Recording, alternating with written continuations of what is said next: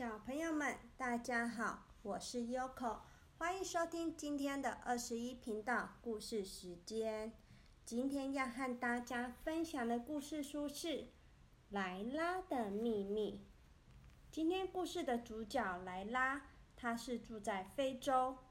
非洲那里太阳很大很大，很热很热，常常不下雨，树木跟人类还有动物都很渴。那我们现在故事要开始喽。连续好几个星期，太阳一直强烈照射在莱拉居住的肯亚村庄。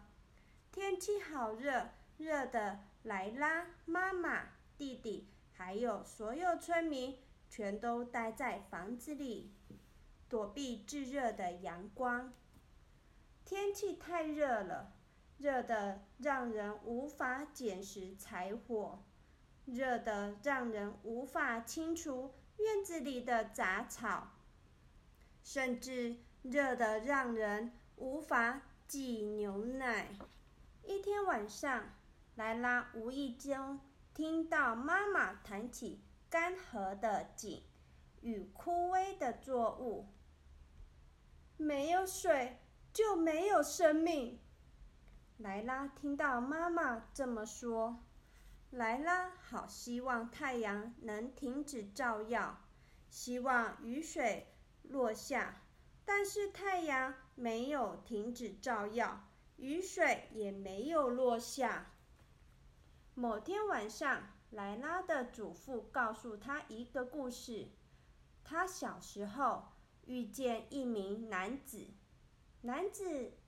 曾对他说出雨的秘密：“你必须爬上最高的高山。”男子对莱拉的祖父说：“然后把你所知道最悲伤的事告诉天空。”莱拉非常仔细的听着祖父说的话。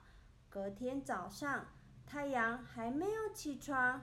莱拉便离开了村庄，出发寻找最高的山。莱拉一直走，一直走，一直走，终于来到最高的山山脚下。莱拉开始往上爬，越爬越高，越爬越高，越爬越高。当莱拉爬上山顶，便开始把他所知道最悲伤的事。告诉天空。首先，他告诉天空，弟弟在村子里追着鸡跑，不小心割伤腿的事。再来，他告诉天空，自己帮妈妈煮饭，结果烫伤手指头的事。莱拉一直说，一直说，把他所知道最悲伤的事都告诉天空。说完一件事，他就抬头看看天空，是否出现下雨的迹象。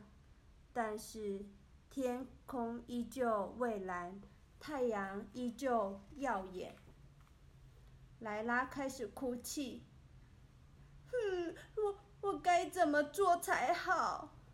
他对天空说：“天气热得让人无法捡拾柴火。”热的让人无法清除院子里的杂草，甚至热的让人无法挤牛奶。井干涸了，农作物也枯萎了。没有农作物就没有食物，没有食物，村子里的人就会开始生病。没有水，就没有生命。山顶一片寂静。除了莱拉啜泣声，四周一点声音都没有。接着一阵微风吹起，莱拉脚边的尘土开始飞舞，天空积满了云，就像一群白色的鸟，缓缓挡住灼热的阳光。云层越来越暗，越来越暗。里头充满着莱拉的悲伤，直到整个天空都布满了情绪，而变得一片乌黑。忽然间，一道闪电划破天空，轰隆隆隆隆，一阵轰隆隆的雷声在山间回响着。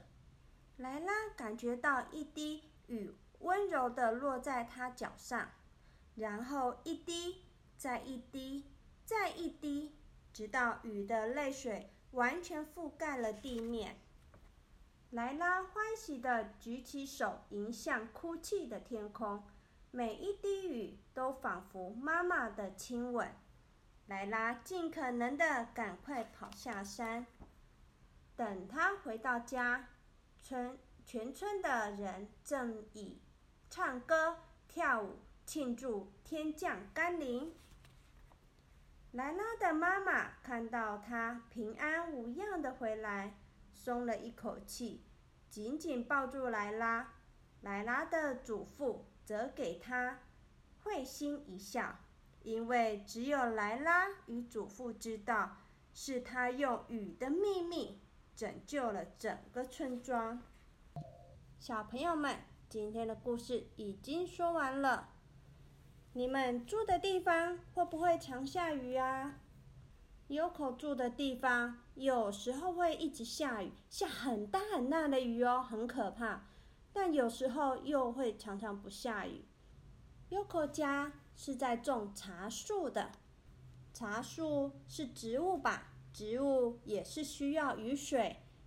如果遇到不下雨的时间，我们就要到处找水给茶树喝。小朋友们。我们要爱惜水资源，对不对？之前 Yoko 啊、Sophia、Shiny 也有念一本，呃，珍惜水资源的书。